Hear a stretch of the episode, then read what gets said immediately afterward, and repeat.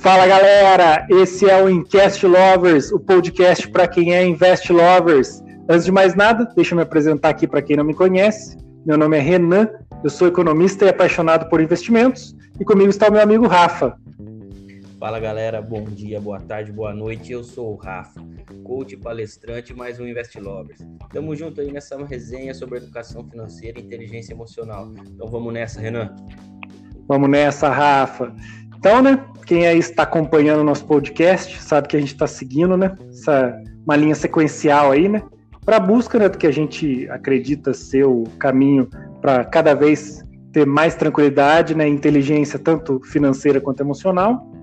E nos últimos episódios aí foram de ordem mais técnica, a gente vem falando, o pessoal tem uma paciência aí, quem, quem não está muito acostumado com uma questão mais técnica de investimentos às vezes é mais maçante, né? Mas a gente está trazendo vários conceitos que a gente acredita serem novos, poucos difundidos, que eu mesmo tive muita dificuldade em alguns, em formular alguns em, e aprender outros, né? São conceitos bem poucos difundidos aí, o de ancoragem, é, de formação de reservas, principalmente falando mais dos últimos episódios, né? A parte da reserva, a gente fez alguns episódios sobre isso, dois ou três episódios especificamente sobre isso, como a ancoragem e a reserva é o alicerce para mais tranquilidade, né? Até no, no, acho que no último episódio a gente fez a comparação ali do prédio, que seria aquele térreo ali, né? As fundações do prédio, essa parte da ancoragem da reserva, é o alicerce para você ter mais tranquilidade financeira.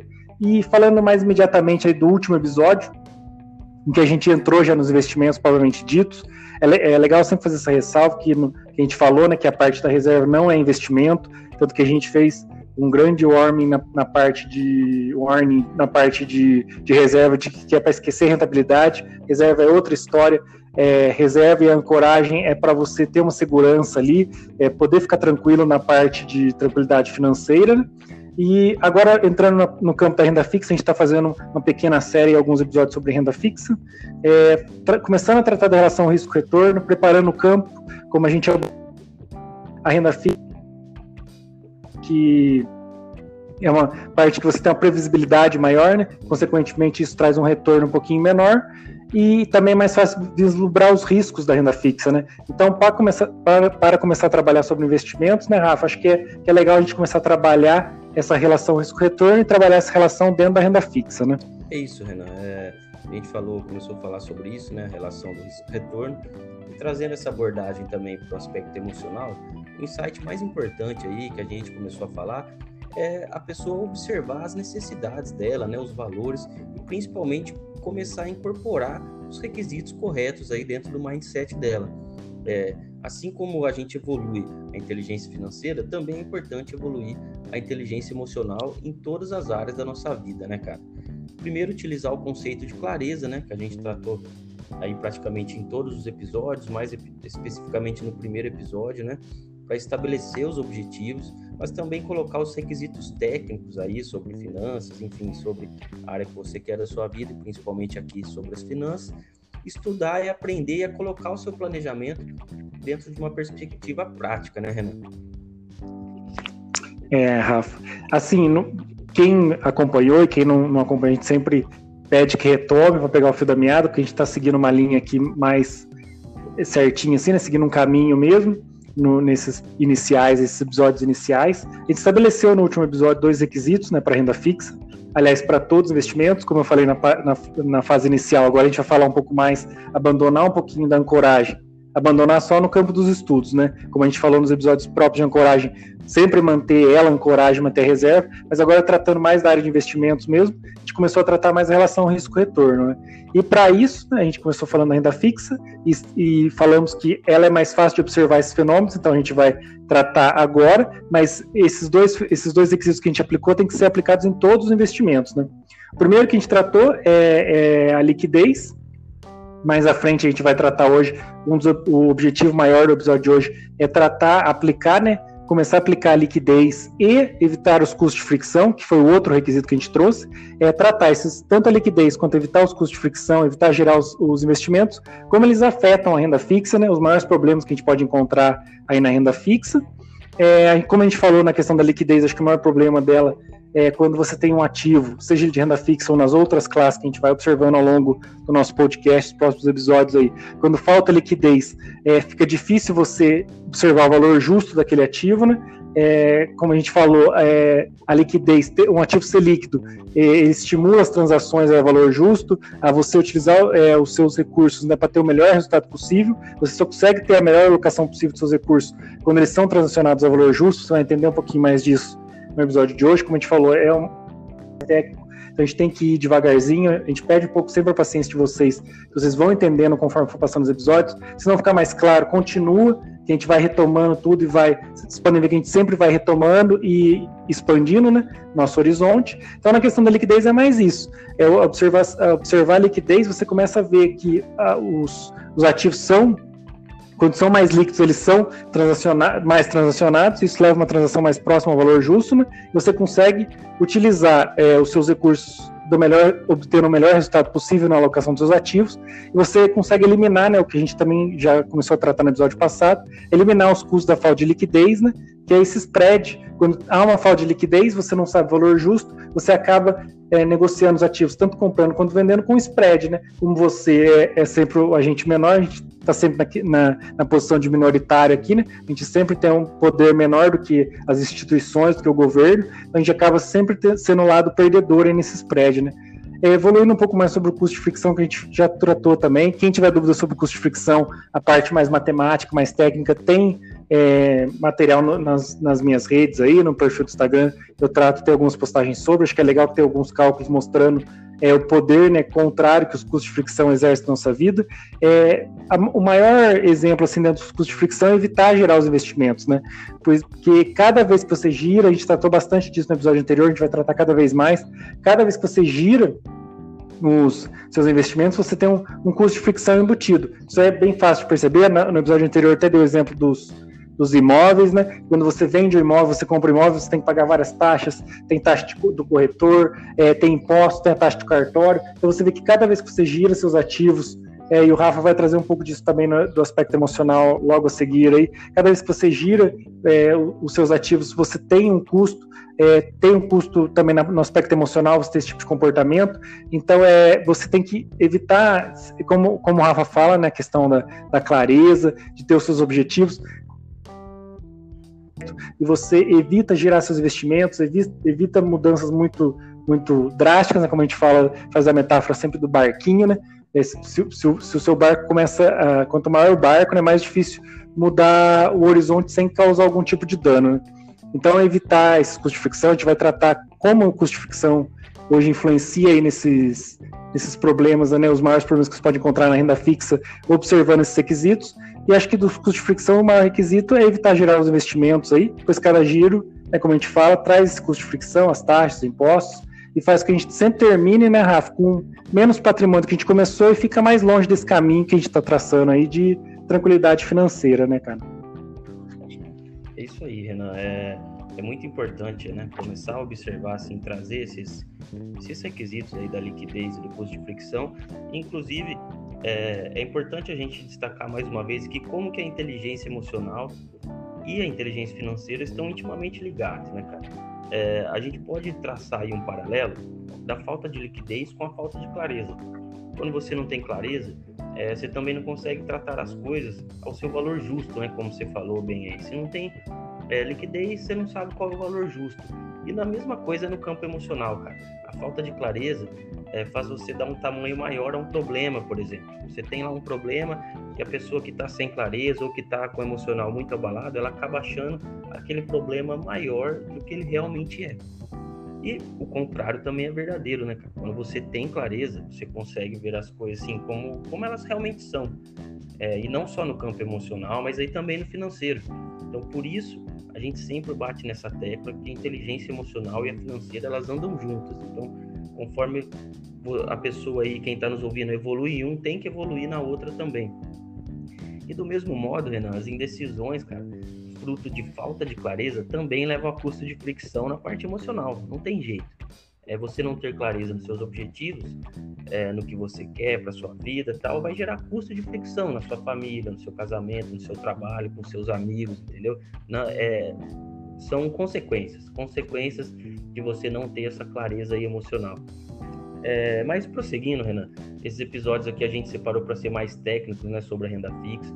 É, como falamos depois, a gente vai abordar esses conceitos também mais sobre a ótica emocional em episódios futuros aí. Então agora acho que vale a pena a gente começar, cara, aplicar esses dois requisitos aí que a gente está tratando para filtrar e identificar os maiores problemas da renda fixa.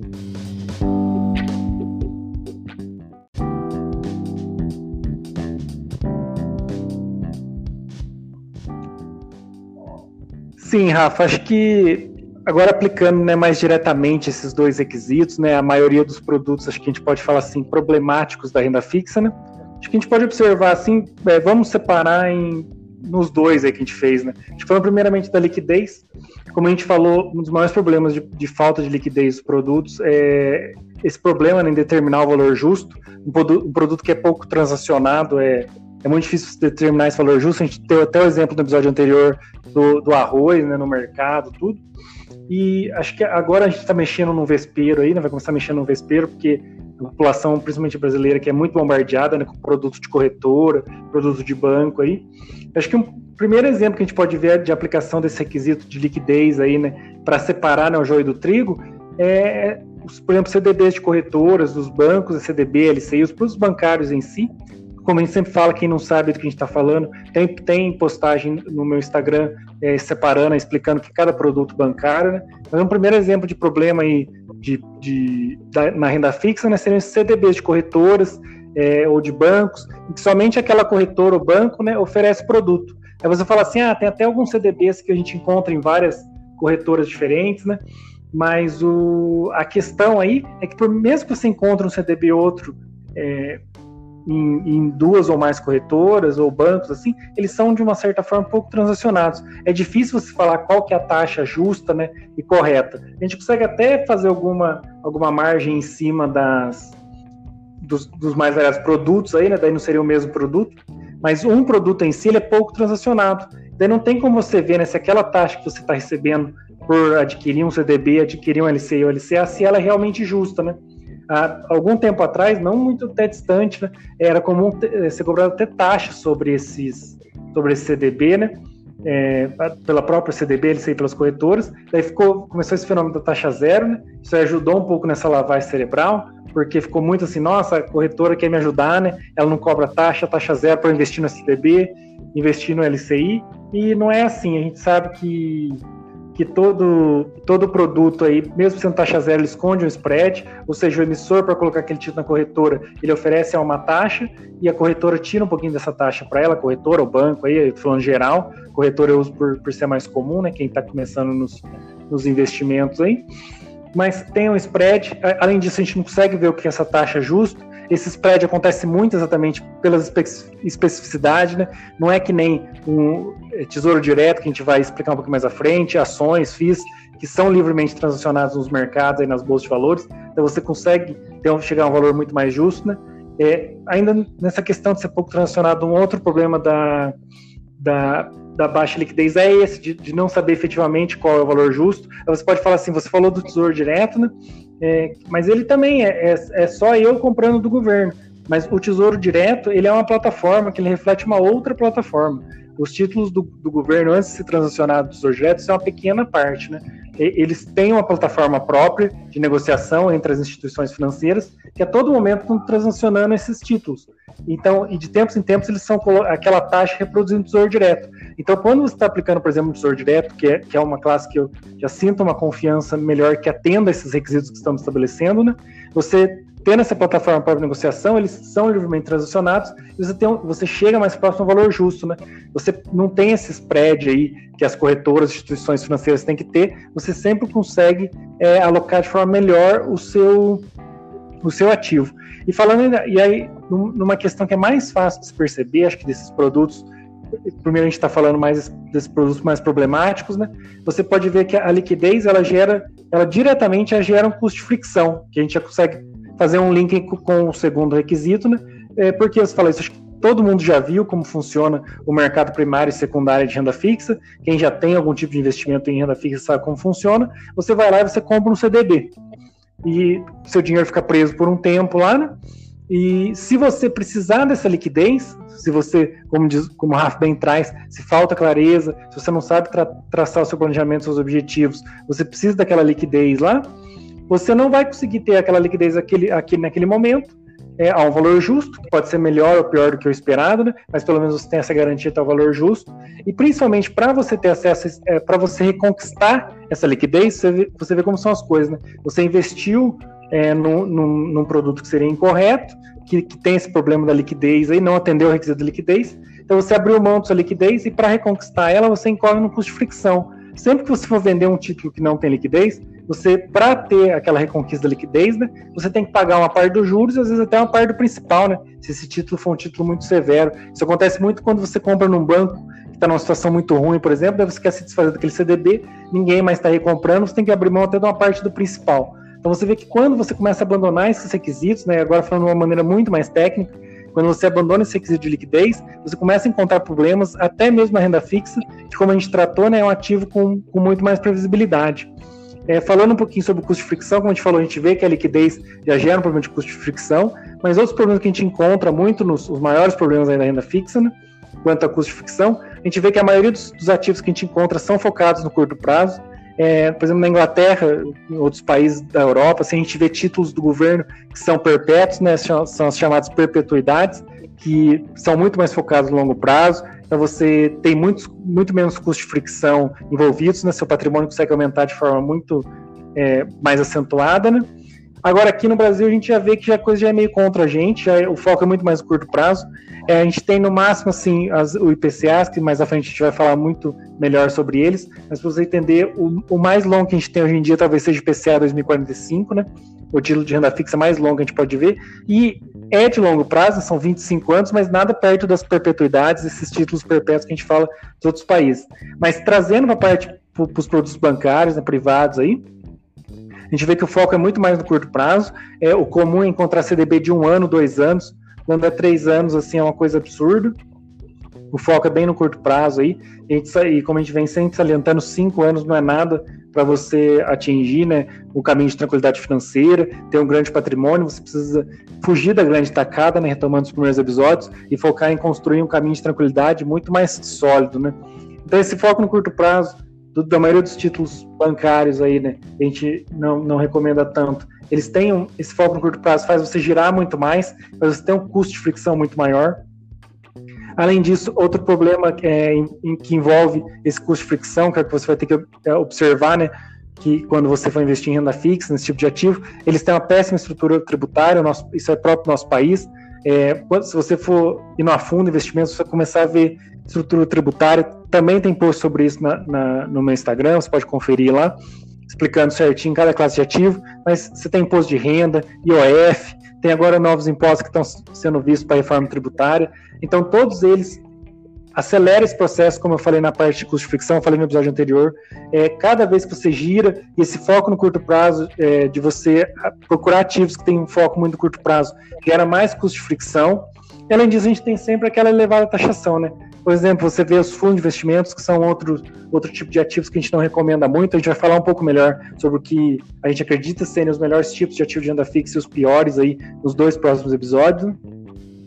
Mas, assim, quando você começa a ter, uma, é, alguns tipos de ativos de renda fixa né, que são mais problemáticos, ele tem uma elevada taxa, taxação, você tem taxa de administração, fundos de investimento tem come costas, acho que a gente pode falar um pouquinho melhor sobre isso nos próximos, e tudo isso você vê que envolve esse conceito de custo de fricção. Então, assim, sempre que você. Agora, talvez a gente não aprofundou o suficiente ainda, como a gente falou, é um assunto bem espinhoso, mas assim, avançou um pouquinho mais agora sobre liquidez e custo de fricção. Acho que você pode começar a ter um instrumental um pouquinho maior começar a analisar sempre que for oferecido um produto a você. É, sempre a gente fala também que nada que é muito bom ali é oferecido, sempre tem que ser cético, mas tenta começar a colocar esses dois requisitos, tanto de liquidez quanto de custo de fricção, né? ver se aquele ativo tem ou não tem liquidez, é o que, que você está abrindo mão por, por aquela liquidez ali. Na, na, imensa maioria das vezes não vale a pena o que você está abrindo mão, exatamente pelo que a gente falou, de não ser um produto transacionado, não ter um valor justo, e essa questão do custo de fricção. Tudo que é focado no curto prazo, tudo que tem taxinha escondida, você começa a buscar essas coisas evitar o foco no curto prazo, analisar a estrutura tributária do ativo e, e ver as taxas embutidas, né, você começa a fugir desse custo eh, de fricção e começa a entrar mais no que a gente acredita que seja boa renda fixa, né, Rafa? Isso aí, né, Renan? É, e agora, depois de tudo isso que você falou, né, cara, a galera deve estar tá perguntando assim pra gente, pô, mas com todos esses problemas aí do curto prazo e automaticamente gera o custo de fricção, né, o curto prazo, a elevada taxação, a péssima estrutura tributária, vale a pena investir em qual produto então da renda fixa, né? É uma pergunta que a gente ouve bastante também, né, Renan? Você muito mais do que eu, lógico, mas a gente ouve por aí e a resposta aí que que a gente pode dar, e acho que é a que ninguém quer ouvir, né? Aquela resposta que a galera sente vontade de matar a gente, é depende, né, cara? É, aí honrando nossas origens, né? Você já falou que entre os economistas tem muito isso, e eu, como né, formado em direito, né, jurista, também tem muito isso no direito. É depende. A resposta depende dos objetivos da pessoa, das expectativas que ela tem com esse investimento, do prazo que ela quer manter esse investimento e da tranquilidade, né, cara? Aí é o que a gente sempre fala que é uma linha temporal que a gente está trabalhando aqui. É, a gente trabalhou todos esses conceitos muito já. Então é isso.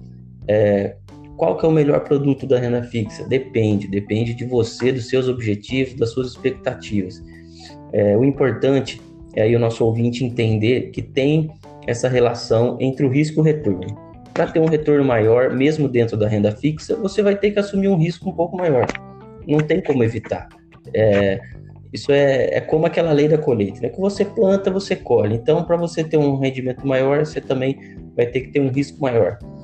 O que a gente pode ajudar aqui é entre os vários ativos aí da mesma classe, né? Quais que têm a melhor relação de risco e retorno, né, Renan?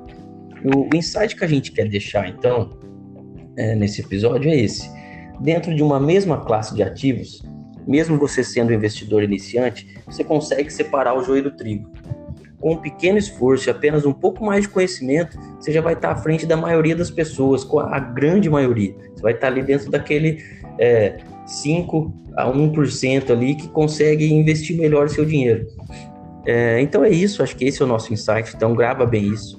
É que dentro de uma mesma classe de ativos, você consegue separar o joio do trigo e não precisa ser tão experiente, basta um pequeno esforço, estudar um pouquinho, todas essas coisas que a gente está falando aqui. É, e aí, então, no, nos próximos episódios, a gente vai tratar um pouco mais sobre quais são os melhores e piores investimentos aí da renda fixa. Acho que vai começar a abrir um pouco aí a mente da galera para poder realmente escolher né, o, esse investimento, a pessoa que está começando. Então é isso, acho que o que a gente tinha para falar hoje é bem isso, né, cara? É, acho que a gente conseguiu passar a nossa ideia aí. Vocês podem entrar em contato conosco aí nas nossas redes, né? E deixar sua dúvida, sugestão de tema, deixar aí sua crítica, enfim, vem falar com a gente, vem trocar uma ideia. É, a gente está recebendo muitas fotos aí na, nas redes sociais, continua mandando suas fotos, posta também aí na sua rede, marca a gente aí, eu, Renan. Você consegue achar minha, é, o meu Instagram como rafaelfrancato.coach, é, no Facebook, no LinkedIn, no, no Twitter, estou como Rafael Francato Assunção. Eu também estou com o Power Mindset, que é um podcast de dicas rápidas aí, episódios de 3 a 5 minutinhos, para ser aquela pílula de inteligência emocional, liderança e produtividade, tá, gente? Eu falo aí muitos assuntos relacionados aqui também com o Incast Lovers, outros é, assuntos sobre liderança e produtividade. Então, enfim, vale a pena você conferir. São dicas de 3 a 5 minutinhos aí. E mais uma vez agradecer vocês aí. E é isso, Renan. Valeu aí pela sua companhia. Deixe suas redes aí. Valeu, cara. Valeu, Rafa. É, como você bem falou, né, cara? Acho que a questão aí é quem está começando, quem está cru nesses aspectos né, de investimentos, inteligência financeira e emocional e conseguindo ter um caminho mais tranquilo, né? Hoje a gente está tá, tá numa temporada aí falando mais de investimentos. A gente vai começar a expandir para as outras áreas que a gente quer tratar aí, também de bastante inteligência emocional. E eu, tratando mais especificamente do, do objetivo de hoje, né? Acho que, como você bem falou, acho que com esses requisitos que a gente trouxe hoje, a gente expandiu um pouco mais sobre a liquidez e o custo de fricção, né? Como você consegue observando esses dois requisitos, aí você já consegue encontrar os maiores problemas, ver as melhores virtudes dos bons investimentos, né? E começando a ficar cada vez mais tranquilo financeiramente e observando os aspectos emocionais que você trouxe, também ficar mais tranquilo no, na, na, na, parte da inteligência emocional, né? Para quem quiser saber um pouquinho mais especificamente sobre ah, investimentos aí, análise de ativos de renda variável, eu trato mais de renda variável, a gente vai entrar nisso mais à frente também. Casando como o Rafa falou, acho que o grande objetivo nosso é criar um ecossistema aí nosso aí, né, para que você esteja bem amparado nesses três aspectos aí de investimentos, inteligência financeira e inteligência emocional. Quem quiser saber mais parte de inteligência financeira e investimentos aí, tem as minhas redes, o Invest Lovers, todos os Invest Lovers, no no, no Instagram tá invest.lovers, no, no YouTube é Invest Lovers e no Twitter é Invest Underline Lovers. É isso aí, um abração a todos. Valeu!